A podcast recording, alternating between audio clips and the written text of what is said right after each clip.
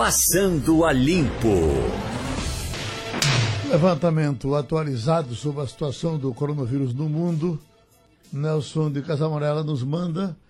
Aí diz: pela Organização Mundial de Saúde, mais de 22.900 casos, uh, se elevando no total global para 207.860 pessoas afetadas. O número de casos globais uh, para 207.860 após o diagnóstico de cerca de 22.900 novos infectados em 24 horas, o maior desde o início da pandemia em dezembro, de acordo com os dados mais recentes da Organização Mundial de Saúde. O número de mortos é 8.657, 1.129 a mais do que do dia anterior. Apenas o novo país, Montenegro, registrou seus primeiros casos de coronavírus. Agora, o número total de nações uh, e territórios afetados é de 166. A China continua sendo o país com mais casos, 81.174. Embora, na quarta-feira, tenha relatado apenas um novo contágio localmente, enquanto o segundo lugar está na Itália, 35.713 casos, seguido pelo Irã, com 17.361, e Espanha, 13.716. Aí vem Coreia do Sul com 8.413, Alemanha 8.198, França 1.652, Estados Unidos 7.087. Do continente africano eles têm poucas informações e passam poucas informações, mesmo a gente sabendo que por lá também a, a situação é muito difícil. Agora, Adriana, uh, verificando aqui o caso da, da Itália, que ontem registrou 475 mortes. Veja que na peste negra, que a gente vai lá no passado vendo como uma, tragédia maior do mundo, a peste negra, o recorde era de Londres com 200 mortos por dia, que eles sepultavam no desespero. Claro que naquele tempo tinha muito menos gente, mas a Europa continua sendo muito pouco habitada hoje, com a população de lá, e não são os turistas que estão morrendo lá, são pessoas de lá que estão morrendo. Então, 475.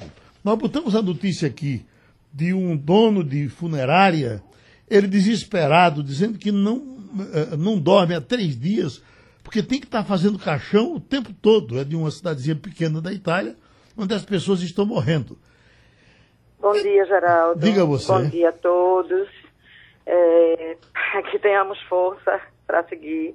Eu, eu, para quem não acredita ainda no que está acontecendo no mundo, eu digo sempre para ler as notícias da Itália. Basta ler isso. Eu li uma ontem, fiz questão, apesar do que tudo isso provoca na gente, que tem que estar tá com a notícia, se informando, é, mas somos pessoas humanas e e ele dizia, a notícia dizia o seguinte, que na Itália o que está acontecendo é que as pessoas são levadas por ambulâncias, é, as pessoas doentes são retiradas de casa, é, levadas por ambulância e os parentes não, não se encontram mais com elas.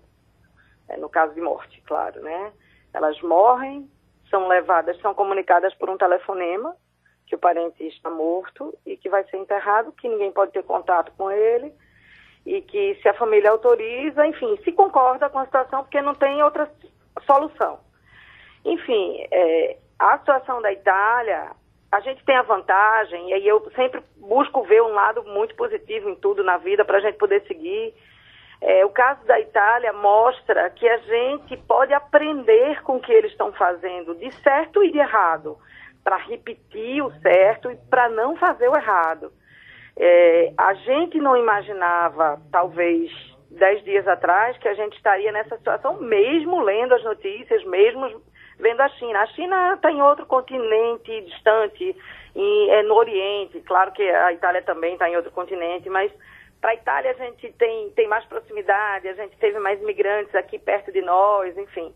Eu acho que é, o caso da Itália é muito emblemático e toda vez que a gente duvidar no que está acontecendo e na gravidade do que está acontecendo, eu recomendo leia uma matéria sobre o que está ocorrendo na Itália, como está a Itália hoje. Enterrar quase 500 pessoas num único dia, é, é, chegamos a um ponto de calamidade na humanidade.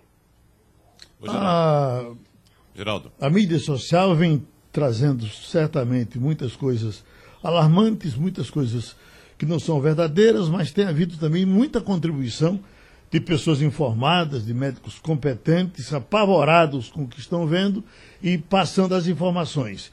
Chegou do Espírito Santo o doutor Henrique, que é, é médico infectologista, e ele diz de forma didática providências que a gente deve tomar, que a gente quer ouvi-lo agora. Por gentileza. Meu nome é Henrique, sou médico em Vitória, no Espírito Santo. Queria pedir a gentileza de vocês passarem adiante esse vídeo e todos os outros contando informações técnicas e responsáveis, porque eu acredito que só tem um jeito da gente sair desse limbo do coronavírus, é via educação. Bom, é matemático. Eu queria dar dois panoramas matemáticos e a gente vai fazer uma soma desses dois panoramas para vocês entenderem o que está acontecendo.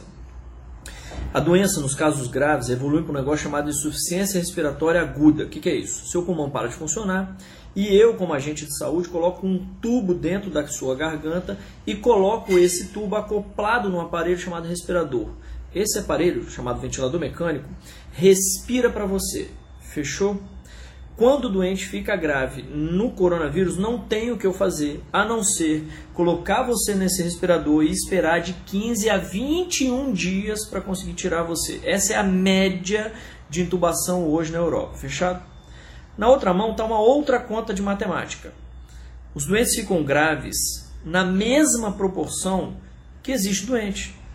Então não, é, não, não tem como eu ter dois doentes e 25 graves. Isso não vai existir vai existir muito doente, muito doente, muito doente, e a quantidade de doente grave que vai precisar do tal ventilador mecânico é proporcional. Quanto mais doente eu tiver, mais doente grave eu tenho. Fechou? Se eu unir essas duas contas de matemática, isso é muito preocupante. Por quê?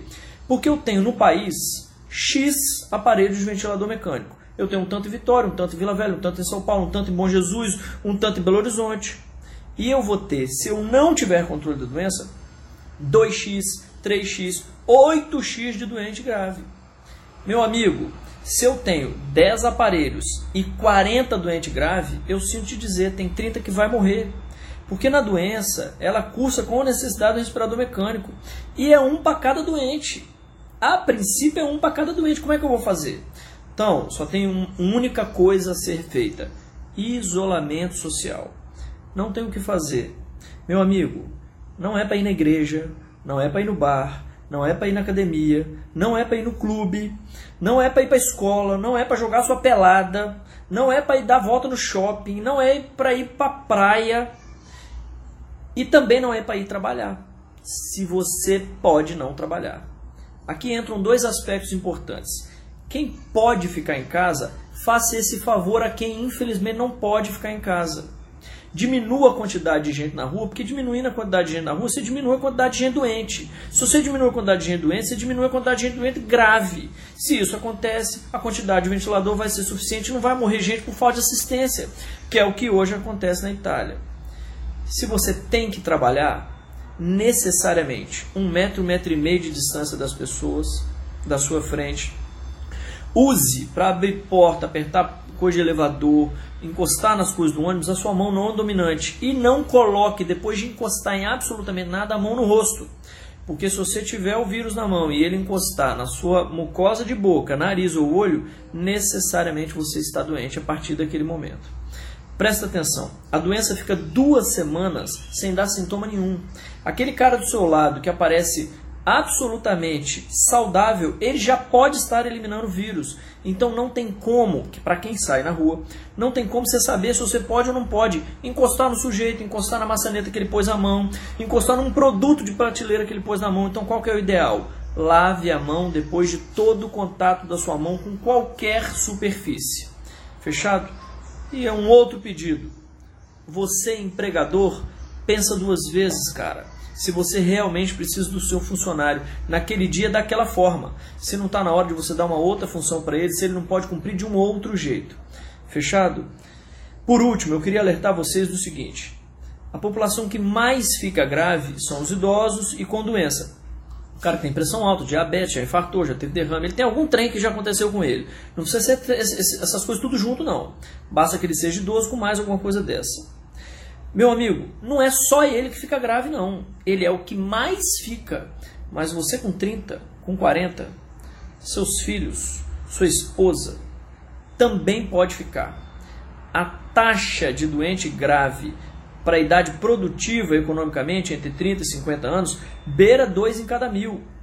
Um em cada mil. Se você for um em cada mil escolhido, não vai ter vaga para você de UTI se você não der um jeito de fazer isolamento social.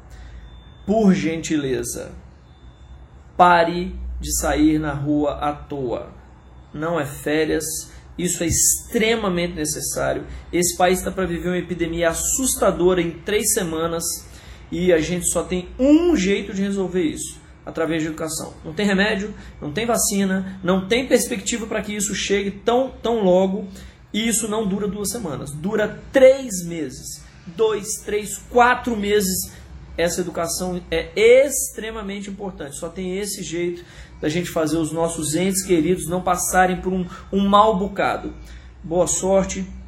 Evite o contato para quem tem que ter contato e para quem não tem que ter ou achar uma outra possibilidade, fique em casa, pelo amor de Deus. Boa sorte e vamos para frente.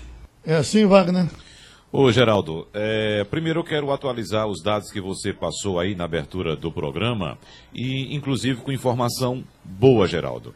Pela primeira vez desde o início do surto, a China anunciou hoje que não registrou qualquer novo caso de transmissão local do coronavírus mas teve 34 novos casos de infectados que vieram do exterior.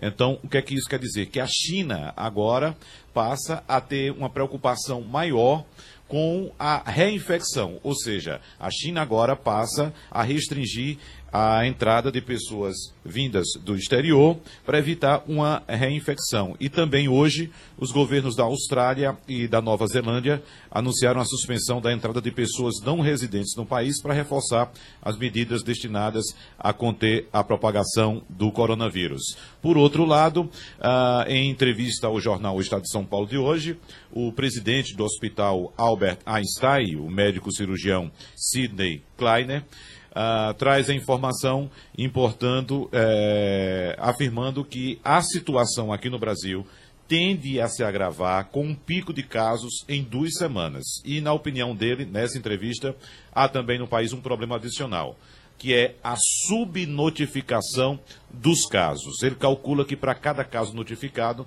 há pelo menos 15 outros contaminados que não estão sendo diagnosticados. É por isso que é tão importante a gente seguir as orientações do médico que a gente acabou de ouvir. Pergunto, uh, Igor Maciel, você que esteve envolvido tão diretamente com essa, essa prisão que as pessoas tiveram no aeroporto de Lisboa essa, essa detenção, o cara ficando lá tentando voltar para casa, sem poder vir porque não tem voo. Tentando voltar para o hotel, não tem hotel, e se tiver hotel, lá vai o gasto, que talvez o cara não tenha saído preparado para isso. Pessoas idosas, pessoas doentes, gente de toda forma. E, é, foi resolvido para algumas pessoas. Para sua mãe resolveu?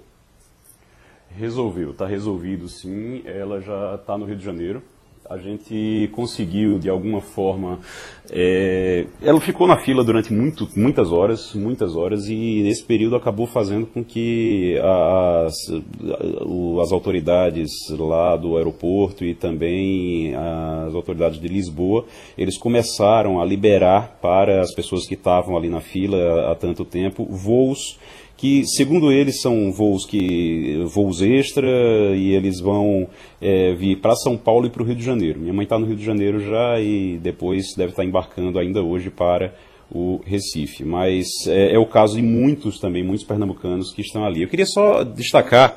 É, sim, e aí, só lembrando também sim. que Portugal, o Wagner estava trazendo essas informações sobre o, esses outros países. Portugal decretou ontem estado de calamidade.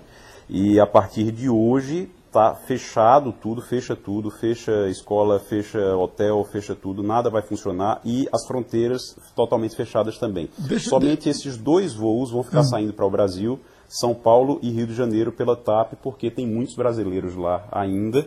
E aí eles deixaram que esses dois voos ficassem trazendo os passageiros para cá. Então vão trazer para São Paulo e para o Rio e quem for chegando, aí aqui no Brasil vai se destinando para as suas casas. Ô, ô, Agora, Igor, uh, só, a... só para gente, só a gente registrar e agradecer, porque Marcílio, que tomou conta da, tomou da nossa esforço ontem aqui, das divulgações, para ver se facilitava a vinda uh, deles, é, ele, se sente, ele voltou, ele já está em Gravatar, onde mora, feliz da vida agora, mas muito preocupado com pessoas que ele conheceu na viagem, que ficaram lá e que não tiveram a sorte ainda de pegar o voo para vir. Ele achando que, inclusive, esses que eh, foram colocados, eh, a que você se referiu, talvez não seja suficiente para pegar todo mundo.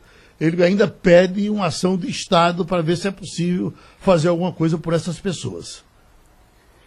É, pela informação que eu tenho, eu, eu tive, um, eu tive ontem uma conversa, até depois do programa, eu conversei, eu tenho um, um contato na, na, embaixada dos Estados Unidos, na embaixada do Brasil nos Estados Unidos, e a partir desse contato eu pedi que ele fizesse contato com o consulado de Portugal, o consulado lá em Lisboa.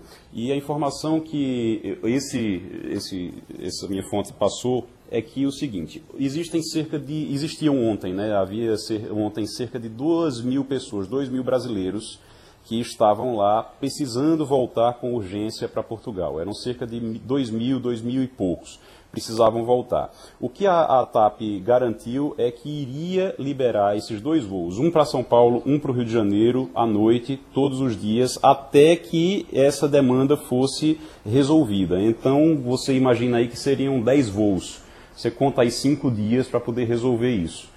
Então, dentro de cinco dias deve se resolver. Qual é o problema para quem está lá? Você imagina que tem gente lá que estava procurando já é, apartamento pelo, por aplicativo para ver se consegue alugar para poder ficar lá esses dias, porque não é brincadeira você ficar cinco dias num país estranho, é, onde você não tem é, contatos, onde você não tem onde ficar e os hotéis estão fechados. Então, mesmo que você tenha dinheiro para pagar o hotel, não é o caso de todos, mas mesmo que você tenha dinheiro para pagar o hotel, você não vai conseguir é, ali uma vaga, um quarto para poder dormir à noite. Então isso realmente poderia estar sendo observado pelas autoridades. Já estamos com o advogado trabalhista Marcos Alencar.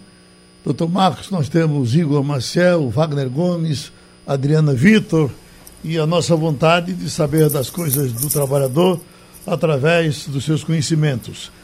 Essas empresas que mandam o trabalhador para casa eh, com a intenção de que ele não seja contaminado, com a intenção também de evitar um, um, um caos de saúde dentro da empresa, até que ponto elas são obrigadas a pagar sem que eles trabalhem? Bom dia a todos. Pois é, Geraldo. É, nós estamos vivendo um problema que nunca passamos, né? É um problema não só no Brasil, mas mundial. E aí as indagações são muitas. É, muitos dizem que isso é risco do negócio e que o empregador tem que arcar com todo o ônus. Mas é uma situação de força maior, muito atípica. Isso nunca aconteceu é, no mundo com essa proporção e essa velocidade. E aí nós temos que preservar os empregos, temos que se preocupar com isso. Não adianta a gente tentar agora responsabilizar o empregador, se ele fechar, ele demite, não paga a rescisão e aí vai ser um novo processo trabalhista e mais um desempregado na rua. É, analisando as medidas do governo, é, eu entendo que tem que se abrir um gabinete de crise trabalhista imediatamente, como está o Mandetta lá comandando o da saúde. Né? Porque aplicar a CLT agora não será um bom negócio nem para o país, nem para a sociedade, nem muito menos para os empregadores e trabalhadores. Porque o que vai acontecer é uma quebradeira geral. Imagine que muitas empresas, você tem um bar, um restaurante, você fez todo um investimento, está contando com faturamento e você não pode abrir. As pessoas não vão ao seu estabelecimento. Ontem eu estive no Rio Mar e estava completamente deserto. Então imagine aqueles lojistas que estão pagando reforma, investimento, é, estoque, folha de pagamento, como é que vão sobreviver? Então o governo tem que agir com muita rapidez E eu acho que a maior providência agora é aplicar uma modalidade que existe muito na área é, da cana-de-açúcar aqui, que é o seguro-desemprego sazonal. É fazer uma medida provisória que pague um seguro-desemprego, que os empregadores suspendam os contratos por 90 dias, esses que não estão abrindo as portas, né? e os empregados fiquem assegurados com seus salários, porque também tem as despesas das, das suas famílias, e os empregadores fiquem com esse fôlego. Né? E, inclusive, o fundo de garantia pode, pode ficar suspenso também para que se, seja pago depois, seja feito um refis prévio, não esperando que a inadimplência bata na porta do governo, mas já diga, olha, você pode aderir aqui a um financiamento antes que a sua inadimplência chegue e aproveitar essa taxa de juro aí que está maravilhosa, basta, entendeu? Porque se nós não tivermos isso, vai ser um efeito dominó. E essa tem ideia começando de, do pequeno. Essa ideia de reduzir o salário pela metade, eh, tem, tem cobertura legal? Salário Veja. e jornada de trabalho também, Geraldo. Lembrando, a permissão. Então deixa, deixa a, a, a, Adriano completar a pergunta, pois não, Adriano? Não, é só completando uma informação, que em relação aos empregos, a permissão, o que propõe o governo é permissão para a redução da jornada de até 50% dos salários e da jornada. É, veja bem, Adriana, eu defendo uma posição desde 1989 de que salário é contra prestação do trabalho, que isso pode ser feito mediante um termo aditivo ao contrato de trabalho firmado com o trabalhador, desde que haja uma motivação concreta. A motivação concreta é exatamente a parada do mercado. Né? Não tem cliente na porta da empresa. Mas eu, é, quanto a essa iniciativa do governo, eu entendo que já existe uma previsão legal para isso. Você pode fazer com o empregado, pode fazer com a participação do sindicato, porque o direito negociado está acima do legislado. A reforma trabalhista já prevê isso, desde é, 2017, né, reforçando. E isso não vai resolver o problema, porque a pessoa vinha faturando 30 mil reais por mês, 20 mil reais no seu estabelecimento e está faturando zero. Então não tem dinheiro para pagar nem a metade. Não se trata de trabalhar meia jornada, porque o negócio simplesmente parou.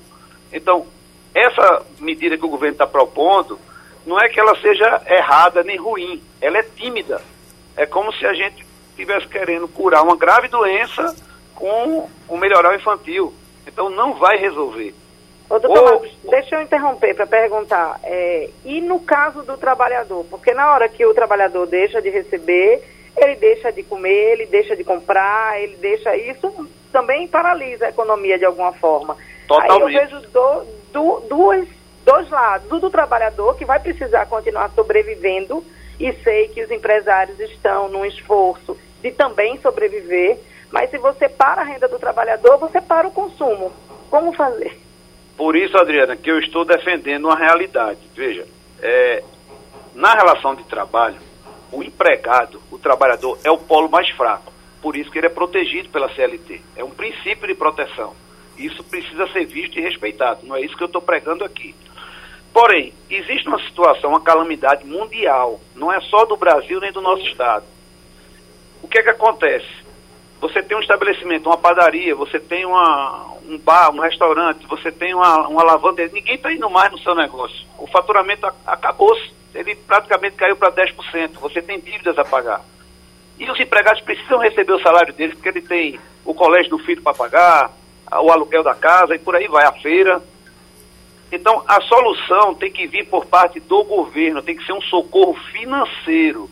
Nós já temos um mecanismo para esse socorro financeiro do trabalhador que fica desamparado, que é o seguro-desemprego. Então, o governo precisa aportar um, um valor nesse seguro-desemprego, que eu acredito que em 90 dias a situação, se Deus quiser, se normalize. E isente os empregadores que não estão podendo abrir as portas ou estão com faturamento quase zero, que fiquem isentos de pagar os salários durante esse período. Wagner Gomes? É, doutor Marcos, nós estamos acompanhando aí uh, desde o início dessa crise, as autoridades sanitárias do país orientando as pessoas a não saírem de casa. Ouvimos agora um áudio muito bom de um médico capixaba no mesmo sentido, pedindo para as pessoas não irem para as ruas. No entanto, nós sabemos de empresas que não estão liberando os funcionários, inclusive idosos. Se por acaso o trabalhador, nessa ocasião, nesse momento, é, doutor Marcos, bateu o pé e disser eu não vou trabalhar, o que é que pode acontecer com ele? Pergunta ela é, ela é muito pertinente, porque é obrigação do empregador, da empresa, é zelar pela segurança e saúde do trabalhador. É dever do empregador. Se o ambiente de trabalho ele está insalubre e o Ministério Público do Trabalho ontem publicou uma nota técnica sobre isso, está na página dele lá, inclusive falando dos empregos domésticos, é, em que há, se na residência tiver uma pessoa doente, é, havendo esse risco iminente, esse risco insalubre, é, ele não, é, o certo é que ele não trabalhe. Vamos dar um exemplo. Se você está com um trabalhador é, numa loja que está dentro de uma estação de metrô, de um ponto de ônibus de alto fluxo de pessoas, sem dúvida que ele está correndo um risco. Ele está correndo um risco por tudo que está sendo dito aí pela própria OMS e as autoridades. A, a, a, os governos não estão decretando quarentena porque quer não. É, São Paulo ontem fechou todos os shoppings. Então, a JHSF anunciou hoje que o Cidade Jardim lá, um shopping imenso, está fechado até 30 de abril. Ninguém está parando as atividades porque quer, não. É porque não há segurança para que se trabalhe. Então é preciso que se analise isso com muito critério. Por quê? Imagine um, um, um óbito. Esse empregador, ele será alvo de uma ação criminal. Inclusive nos outros países, a, a exemplo da Itália, quem está indo para a rua está sendo enquadrado quanto a isso. O ministro Sérgio Moro ontem deu uma pincelada sobre isso, que o Código Penal está em vigor e pode ser aplicado em uma situação dessa. Então é um momento de, muito crítico e as pessoas realmente não podem estar expostas, principalmente os idosos, como você muito bem citou. Pronto, a gente agradece a contribuição, mais uma do Dr. Marcos Alencar, que chega aqui pelo computador. Tony Cavalcante diz: passei na Ceasa, está ficando deserta, mais ou menos 75% do movimento, caiu tremendamente. Vem aqui Levi de Portugal, que diz: eh, sou do Recife, moro em Portugal, na cidade de eh, Algarve, só para informar que a única coisa que está funcionando aqui é banco, farmácias e supermercados, e mesmo assim com restrições de pessoas. Estamos todos confinados em casa. A situação aqui é muito, é muito crítica. Escolas e universidades já tinham sido fechadas há cerca de 15 dias. Aqui está uma cidade deserta. Macílio, que está preocupado com os amigos dele que ainda ficaram em Portugal, e vem essa informação de que a TAP vai colocar dois voos para que as pessoas voltem, ele diz, deve estar cobrando os olhos da cara. É, já estava por mais de 1.500 euros as passagens que eu comprei para mim e para minha mulher. Geraldo. Os países, uh, uh, os, ah, ele acha que deveria haver ajuda do país para trazer as pessoas que estão fora. Pois não, Igor? Não, só para explicar essa questão do pagamento, a TAP até o dia de ontem, até anteontem, até anteontem, você tinha realmente, você ia lá para remarcar, porque já sabia que os voos estavam cancelados, você ia lá para remarcar e eles cobravam muito caro. Para você ter uma ideia, a, a, minha mãe ela chegou, ela chegou lá para fazer o, o, essa remarcação. O voo estava para o Recife e ela fez a remarcação para Fortaleza.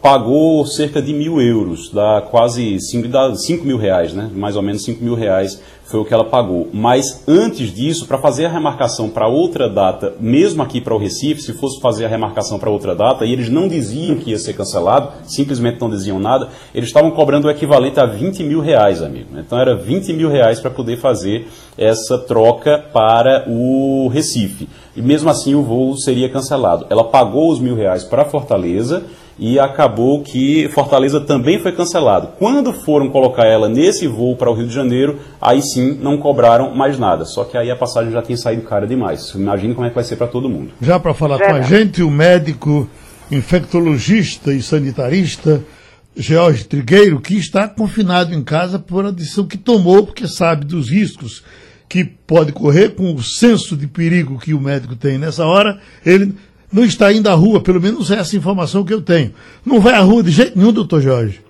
Veja, Geraldo, realmente o que a gente preconiza tem que obedecer, né?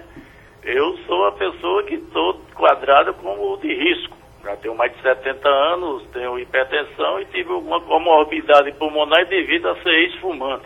Então, essas recomendações que a Organização Mundial de Saúde, assim como todas as autoridades sanitárias preconizam, eu estou fazendo isolamento social nesse primeiro momento.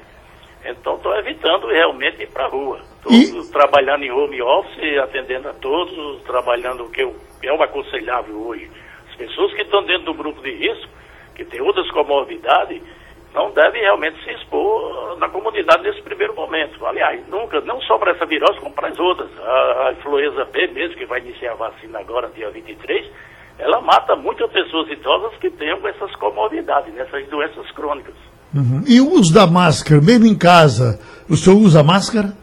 Não, não tem necessidade de estar usando máscara. A máscara ela tem a sua finalidade específica.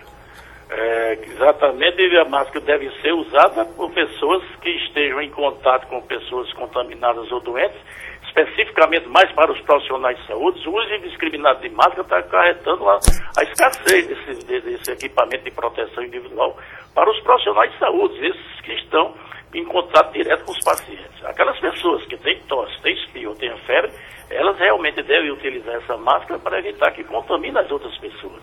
Uhum. Então, em casa, necessariamente, não precisa, se você não tem ninguém que tenha uh, vindo de uma região uh, que está com epidemia, como Itália, China e agora toda a Europa e Estados Unidos, mas também que tenha tido contato com um portador do coronavírus realmente efetivo. Então, tudo bem, isso aí é uma proteção individual, mas população se proteger indiscriminadamente não, tem recomendação. A cobrança de um ouvinte, inclusive, é, é, é o que ele diz é o seguinte: ele é, é, enfermeira da área médica e ele diz que as pessoas estão usando a, a máscara e jogando fora de qualquer jeito. E, a, a, ele quer que se oriente como é o descarte dessas, dessas máscaras? Olha, a máscara em si, ela é um, um material, quer dizer, não, não orgânico, ela é descartada normalmente, quando tem uso adequado por profissionais de saúde que utilizam, no Sim. seu material que tem lá. As máscaras contaminadas com sujidade presente, ou aquelas que foram usadas por pessoas que têm um portador de qualquer vírus ou de qualquer outra doença respiratória, ela deve ser descartada do risco biológico. As pessoas que estão em casa, que estão usando máscaras sem nenhuma necessidade ou que não tenham contato com essas pessoas, descarta no lixo normal. Porque até a sobrevivência desse próprio vírus, ele não demora muito nesses materiais orgânicos. Agora, aquela que foi contaminada, se aconselha que, primeiramente, ela tem que ser acompanhada pela vigilância epidemiológica e sanitária. Ela está sob vigilância, então provavelmente a estrutura da vigilância sanitária vai disponibilizar na sua residência ou no, no, onde ela estiver um depósito apropriado para descarte de materiais contaminados. Uhum. As pessoas estão usando as máscaras como esquecendo de que ela colocando uma máscara e sem higienizar as mãos, ela vai levar essas contaminação desses vírus para as máscaras, manuseando as máscaras adequadamente, não colocando direito, pegando na máscara pela frente. Essa máscara cirúrgica que todo mundo está usando aí, ela tem uma proteção externa, mas não tem proteção externa. Se você ficar respirando mais de duas horas, três horas, ah, você fica contaminando essa máscara. Ela tem que ser descartada a cada três, duas horas. A outra máscara de proteção maior, a N95, ela tem que ter o filtro interno como externo, mas essa é usada para quem vai fazer um procedimento onde tem exposto as secreções, as gotículas em pacientes, é para profissionais de saúde. Né? Ela também está usando indiscriminadamente.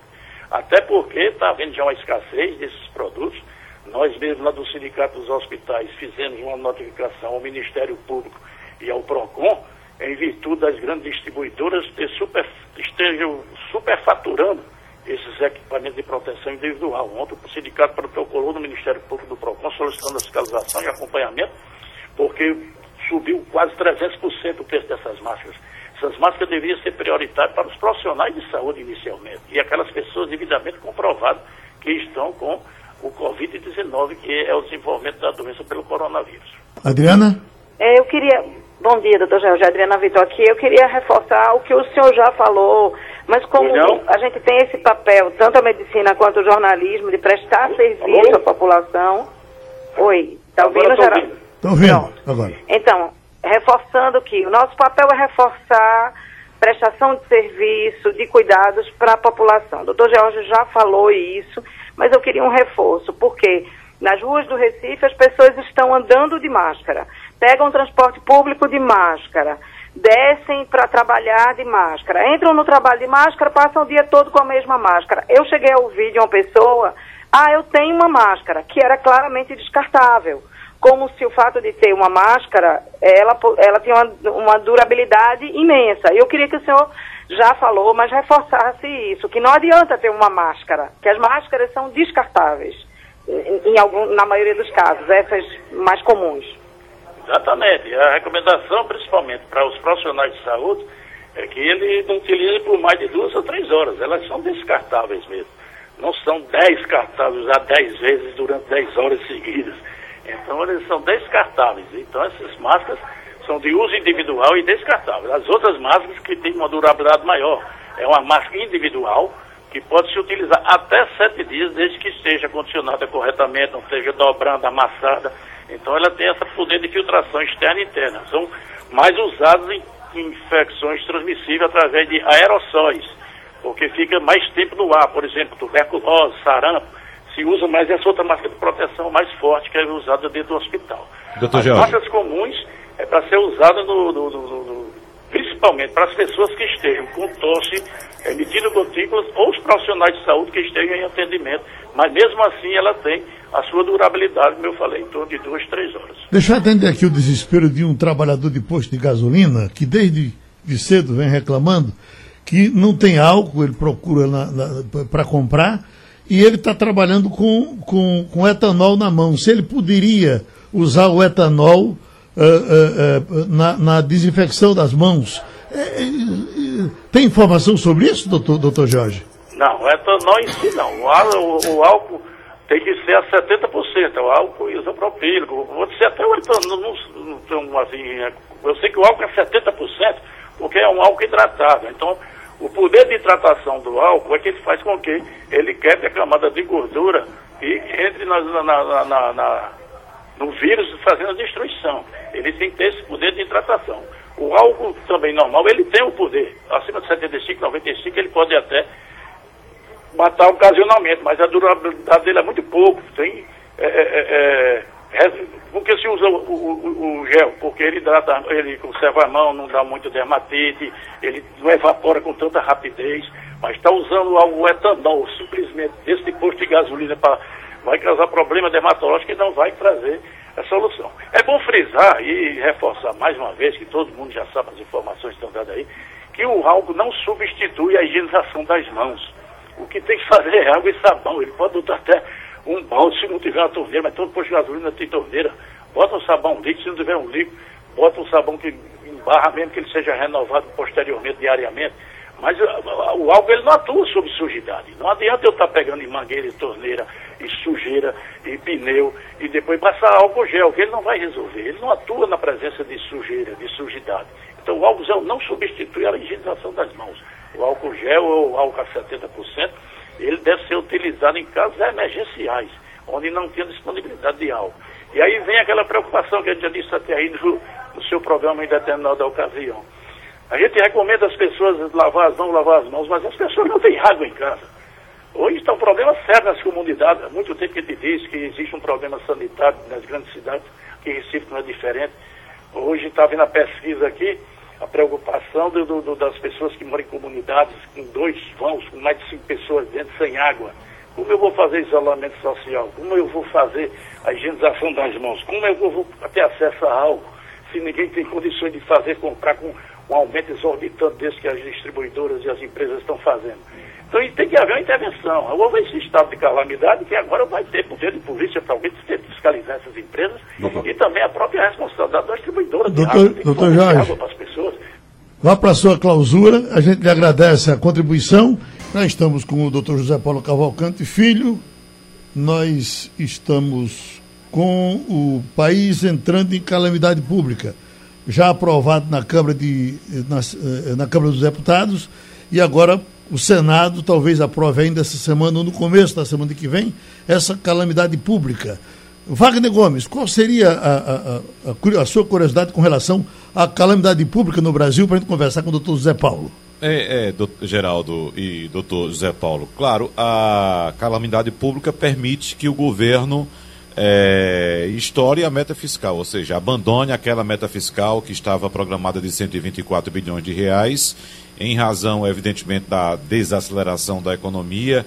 Uh, o Ministério da Economia reduziu a previsão de crescimento da economia já também, uh, tem uma redução no nível da atividade econômica e certamente a alegação do governo, com toda razão, é que se tiver de cumprir essa meta fiscal, vai faltar dinheiro para as necessidades básicas da população uh, nacional agora. Mas eu queria saber, doutor Zé Paulo, porque tem muitas questões envolvidas, todos nós estamos nesse barco, cidadãos comuns, trabalhadores, empresários, industriais, governos em todas as esferas, de que forma essa calamidade pública nacional, essa decretação, pode também ajudar o brasileiro em suas, digamos, disputas jurídicas que vão ter que ter, principalmente trabalhadores?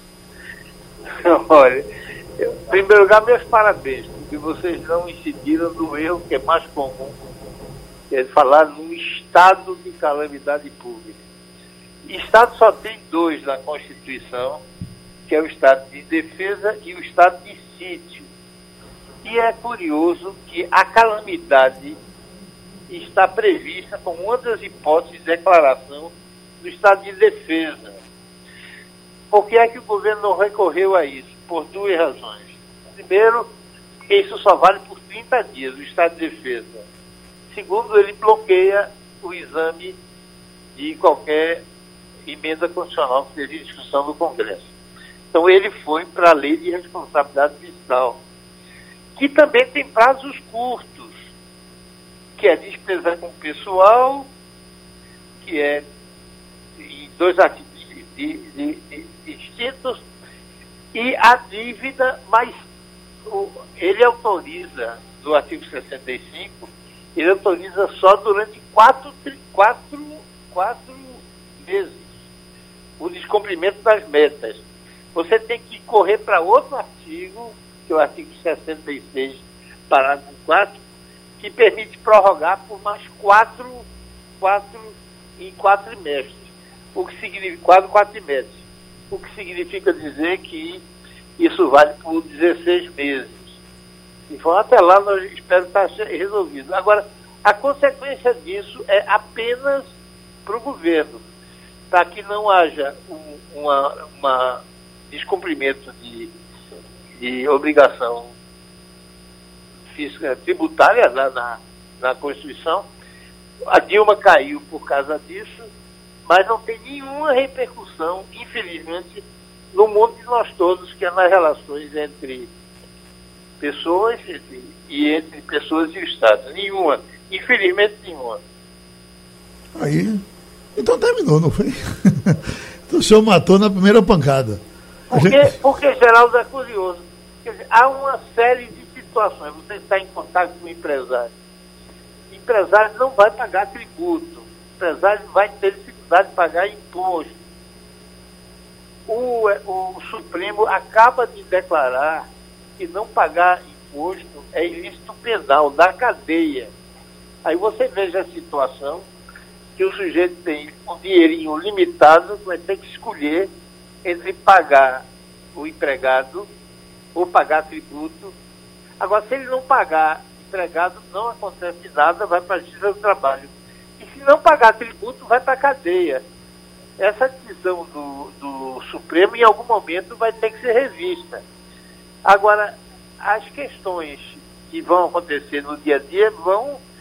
Essa não, não tem o que fazer. Quer dizer, o que se espera é que o governo, em algum momento, tome consciência disso. Não é só isso, não, Geraldo o, o, o, os, os amigos que estão exilados nos países, o governo vai ter que abrir o caixa, vai ter que fechar avião e vai ter que mandar buscar esse brasileiro, que você não abandona brasileiro em outro país sem poder sair de lá.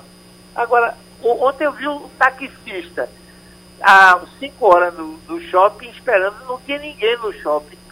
Isso é a tragédia que vai ser, vai ser de todos nós uma quebradeira generalizada. Eu, eu, com franqueza, não sou economista, mas é preciso o governo pensar rapidamente uma solução para minimizar a dimensão da crise. Pronto, mais uma contribuição do jurista José Paulo Cavalcante Filho. Wagner, informações que você deve estar recebendo do interior, porque hoje é dia de São. Quem está tossindo assim? É tu, Opa, Igor? Mas eu tô tossindo. Já fica com medo, né? É. Tá, tá com que não, saúde? se for alguma Ô. coisa, não passa por aqui. Ô, Olha, Geraldo, Você a tá- situação. Ho- Hoje é dia de São José, né? Vê, vê o, que, o que eu recebi de pesqueira agora. O rio Ipujuca transbordou. Em alguns lugares ninguém, ninguém passa. A, a barragem sangra. Ah, carros estão atolando em Canela de Ema. Imaginar. O Canela de Ema, não sei se você conhece, que é, é- inclusive agora se descobriu que Canela de Ema é Arco Verde, não é pesqueira. Mas é ali por cima da Serra do. Eh, É perto de Pujuca, e Pujuca você conhece. Agora Você- não, viu? Hein? Há muito tempo que era de Arco Verde. Não, você, você imagina Ipujuca, Ipujuca atolando o carro. É, o Uhum. que- é a informação que eu recebo de pesqueira agora. Entendeu? Aham. Olha, Geraldo, é, os levantamentos apontam que nunca, nunca conseguimos juntar tanta água no interior do Nordeste como nessa época agora. Não existe nenhum ponto de seca mais, a não ser aquela seca mais leve, entendeu? Mas a seca braba que a gente é, conhece tão bem, não existe mais. As informações que a gente recebe, inclusive informações oficiais de órgãos de meteorologia, apontam que os, o- as barragens estão cheias, os riachos estão correndo, então tem muita água no interior do Nordeste nessa época, felizmente. Notícia, pelo menos uma notícia boa pra gente. Agora, o que preocupa nesse cenário de coronavírus, Geraldo? Você relatou logo cedo, confirmou um caso de coronavírus em Poção, né? A pesqueira também tem uma suspeita, é que, por exemplo, o- Eu, eu o- acho que as- o de pesqueira é o mesmo caso de poção, parece. viu? deve ser o mesmo, né? É, foi pro hospital e veio pra cá e dizem que a moça está entubada aqui. Isso. Aí veja só, isso é uma, uma moça que veio do Ceará para Pernambuco, né? No caso Poção, pesqueira Poção, e, e foi diagnosticada com a doença e veio para cá. Agora, Geraldo, veja só o drama das pessoas do interior, porque as pessoas procuram diariamente atendimento aqui no Recife, aqui na região metropolitana. Então sai do interior, vem buscar atendimento na emergência aqui, e nessa emergência aqui pode se contaminar com coronavírus, voltar para lá e contaminar o interior, que a gente inicialmente sabia que estava um tanto protegido, o interior do país como um todo, já que a porta de entrada do coronavírus em todos os países do mundo é o aeroporto. Né? E no caso nosso aqui, o aeroporto internacional. Então, o vírus começa a circular também pelo interior do estado, dos estados brasileiros, e isso é o que preocupa nesse momento, porque exatamente essas pessoas procuram atendimento nas capitais, não só aqui de Pernambuco, mas de todos os estados, né? Por gentileza, vamos. eh, Ah, eh, Geraldo, Geraldo, só mais uma coisinha em relação a isso. A gente está falando muito a respeito de aeroportos, né? Os aeroportos se vão fechar ou não para a entrada de voos internacionais. E chega a informação agora de que o governo do Paraná determinou que ônibus Sim. interestaduais não entrem mais no estado a partir de amanhã. Certo. Então veja só, até as rodoviárias estão sendo fechadas no Paraná. Uhum. Agora, eh, Igor, o que é que, que andou fazendo Carlos Bolsonaro, que revoltou o, o embaixador da China? Eduardo. Ele- o, desculpa. Eduardo. O Eduardo Bolsonaro. O que foi que ele disse que revoltou o imperador da eh, o, o, o embaixador Embaixador. da China e está querendo uma desculpa do governo brasileiro? Eduardo Bolsonaro foi para as redes sociais, Geraldo, para fazer o que, aliás, o que os Bolsonaro têm feito muito bem, é uma coisa que eles têm feito muito bem desde que Bolsonaro assumiu o poder, que Jair Bolsonaro assumiu o poder, que é ah, atacar as pessoas e colocar a culpa, muitas vezes, em, em- em vários momentos, culpa que é deles, colocar a culpa em outra pessoa. Se coloca a culpa no passado, se coloca a culpa no PT, se coloca a culpa em tudo, mas a gente não vê ação no presente. E por conta disso, o Eduardo Bolsonaro resolveu fazer uma crítica aí à, à embaixada, à- na, verdade à China. Ele disse que a China tinha é, sido. é, Ele fez uma comparação, na verdade, com o desastre de Chernobyl. na- União, antiga União Soviética. Ele disse que, mais uma vez, acontece do jeito que aconteceu em Chernobyl: um governo comunista esconde é, algo e provoca mortes e por aí vai. A China, a embaixada da China, reagiu e foi bem pesado. Disse o seguinte: reagiu no próprio Twitter. Disse, Bolsonaro é, as suas palavras são extremamente irresponsáveis e nos soam familiares. Não deixam de ser uma imitação dos seus queridos amigos. Ao voltar de Miami, contraiu, infelizmente, vírus mental que está infectando a amizade entre os nossos povos. Foi isso que disse o embaixador, a embaixada da China ao Eduardo Bolsonaro. O que o deputado gente teve- republicou, o que o deputado republicou, o- o- Geraldo e- e Igor, foi um tweet que dizia o seguinte: a culpa pela pandemia de coronavírus no mundo tem nome e sobrenome, é do Partido Comunista Chinês. Veja onde ele foi tocar.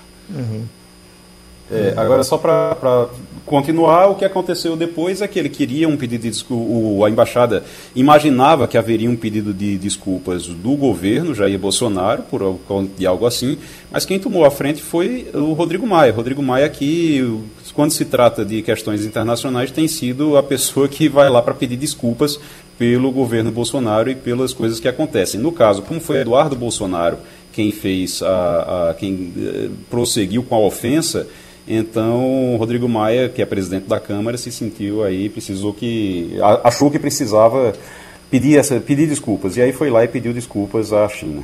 Adriana Vitor, Olavo de Carvalho já tem declarações por aí atribuídas a ele, reagindo ao governo Bolsonaro, dizendo que deu conselho a Bolsonaro para ele se aliar de forma mais, eh, eh, mais educada com as pessoas e ele não quis. Será que foi isso mesmo? Olha, Geraldo, é curioso porque desde a eleição, antes mesmo de ser poder, esse governo se mirava em Olavo de Carvalho, num guru, como era chamado, é chamado ainda por alguns, da direita, extremamente conservador e que ficou muito tempo ditando regras, morando nos Estados Unidos e dizendo como o governo do Brasil devia agir. E Bolsonaro muitas vezes aceitou. Inclusive, é conhecido que ele nomeou gente no governo, ministros inclusive. E ontem, é, Olavo de Carvalho também foi para o Twitter, essa forma deles se comunicarem, é, é, inclusive porque ele está em outro país, mas enfim, e a gente precisa reverberar isso. Ele diz que o dele é assim: agora talvez seja tarde para reagir. Eleito para derrubar o sistema, Bolsonaro, aconselhado por generais e políticos medrosos, preferiu adaptar-se a ele. Suicídio. Enfim, então é um grande aliado do governo, repito, desde os antes, de antes de ser governo, desde a eleição, que começa a dizer que o caminho está errado. Uhum. Nesse final, com relação, vamos chamar o primeiro panelaço de panelaço e o segundo, que foi a, a favor de Bolsonaro, de, de contra-panelaço, que aconteceu ontem. E tem gente cobrando que a gente faça essa pesquisa. Vamos fazer com vocês um, uma pesquisa, um levantamento. Em que bairro você estava, em que área você estava e como foi o panelaço na sua área. Pergunto a você, Wagner Gomes, quem ganhou o panelaço, quem foi mais, mais barulhento? O panelaço ou o contra-panelaço? Geraldo, o, o panelaço, que inclusive é, em algumas regiões aqui começou mais cedo, estava marcado para começar às 8h30, o contra Bolsonaro começou por aqui às 8 inclusive foram dois momentos. Um às 8, que durou até às 8h20 mais ou menos, e às 8h30 começou outro, né? Uhum. Quando foi às 9 começou o de Bolsonaro. O de Bolsonaro, na verdade, foi engordado, foi vitaminado por gritos dos contra, que ficavam fora Bolsonaro. Enquanto o pessoal de Bolsonaro batia a panela a favor de Bolsonaro, os que eram contra ficavam gritando fora Bolsonaro. Mas, indiscutivelmente, os, as manifestações contra Bolsonaro foram muito mais fortes. Não tenho nenhuma dúvida, pelo menos aqui na minha região. Região do Cordeiro, não é isso? Madalena. A, Madalena, na sua região, Adriana. Geraldo, eu moro num local um pouco isolado entre Boa Viagem e Piedade, mas eu não tenho, eu só tenho um prédio do meu lado, então não houve nem de um lado nem de outro. Eu vou medir pelas minhas redes sociais, que aí contra Bolsonaro foi massivamente maior, inclusive pelos grupos de notícia, não estou falando de meus amigos, estou falando de grupos de jornalistas onde estou inserida, de notícias onde estou inserida é, o contra Bolsonaro foi muito maior do que o em favor de Bolsonaro. Até porque vale lembrar que o panelaço é um protesto contra alguma coisa e não a favor. Mas agora estamos num, numa fase de vale tudo. E eu pergunto, Igor, qual, qual o panelaço? Foi o, o panelaço ou o contra-panelaço na sua região? É, eu estou numa região que eu estou aqui na Madalena também, um pouquinho mais afastado de, de Wagner. Wagner está uhum. de um lado da Madalena, eu estou do outro. Mas aqui a impressão foi a mesma, a mesma que Wagner teve, eu tive também que é essa impressão de que teve um às 8 horas, começou logo um panelaço muito forte, durou até quase 8 e meia, 8 e 20, 8 e, e, e pouca, e aí 8 e meia começou de novo durante o, a, a, exibição do Jornal Nacional, inclusive, quando começaram as matérias, aí começou de novo o panelaço sempre contra Bolsonaro, depois, às 9 horas, aí o pessoal que era a favor de Bolsonaro começou a fazer barulho também. Mas a mesma coisa aconteceu. Era muito menos gente, muito menos gente, e aí as pessoas que estavam contra Bolsonaro ficavam às 9 horas, tinha gente batendo, batendo panela e o pessoal que era contra gritando fora Bolsonaro, fora Bolsonaro, e ele não o tempo todo aqui. Eu estou numa região que tem muitos prédios, é muitos prédios mesmo. Tem pelo menos Geraldo, seis eu, ou sete eu também estou muito cercado de prédio é, aqui. Redor, então, eu estou muito cercado de de prédio aqui no Espinheiro e faço a mesma avaliação. Eu acho que o, o, não foi uma supremacia muito grande,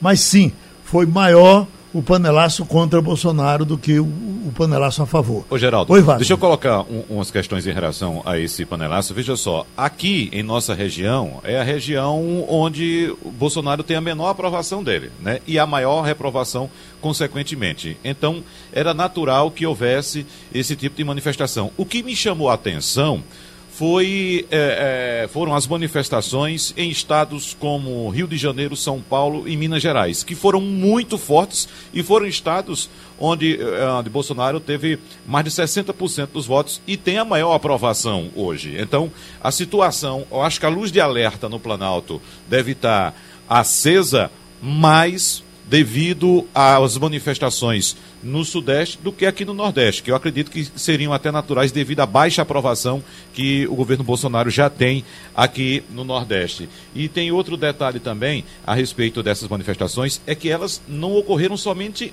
ontem à noite. Desde o dia anterior, no caso a quarta-feira, uh, já havia manifestações registradas também no sudeste do país. E outra coisa, Geraldo, que eu coloco aqui para os nossos colegas para a gente discutir daqui para frente.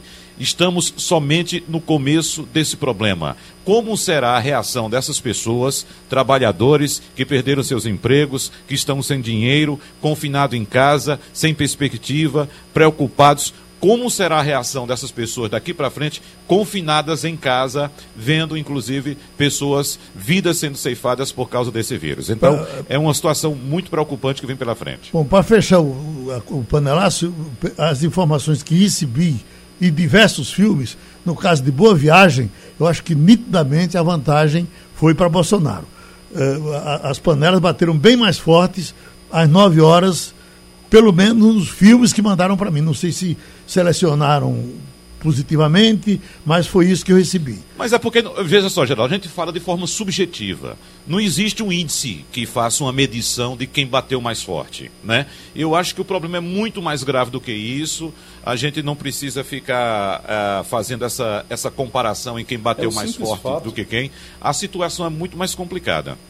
Agora, Vamos. Uh, é o simples fato de você ter, nesse caso, uhum. Geraldo, a gente ter uma, a gente ter essa manifestação. Se a manifestação acontece, já é motivo para a gente observar e ver o que é está acontecendo, porque até o momento, apesar de toda a rejeição que Bolsonaro tinha, mais baixa do que a de Dilma, por exemplo, mas tem uma rejeição alta também. É, apesar de toda essa rejeição, você não tinha esse tipo de manifestação espontânea. Então, uhum. quando acontece a manifestação espontânea, sem nenhum partido, sem Lula conclamar, sem uma esquerda conclamar, sem nada disso acontece, a gente tem que ficar atento. Eu quero até te dizer que ontem na, na entrevista, não sei se vocês notaram, porque vocês todos viram também, ele ficou bem preocupado quando falaram, inclusive, na história do panelaço. Que aí ele disse, olha, culpou a Globo e não sei mais o que e tal. E disse, vai ter o meu também às 9 horas da noite. Mais uma derrapada dele, Geraldo. Uhum. Mais uma. Ele aproveitou ele, a rede ele, nacional para divulgar. Ele aproveitou. Ele conclamar quem estava do lado. Veja, eu só queria ele... concluir, eu sei que a gente está no final, para dizer que eu acho que a gente não precisa nem, nem de panela de um lado, nem de panela do outro. A gente precisa entender, sem pânico, a gravidade de uma situação e a gente precisa ter um comando para essa situação. A gente, graças a Deus, tem um ministro da Saúde que entendeu isso desde o princípio, mas o presidente da República parece ter começado a entender a partir de ontem. Então, isso é o mais difícil para mim. Adriana, terminou passando a limpo, vá? Terminou o Passando a Limpo, Geraldo. Passando a Limpo.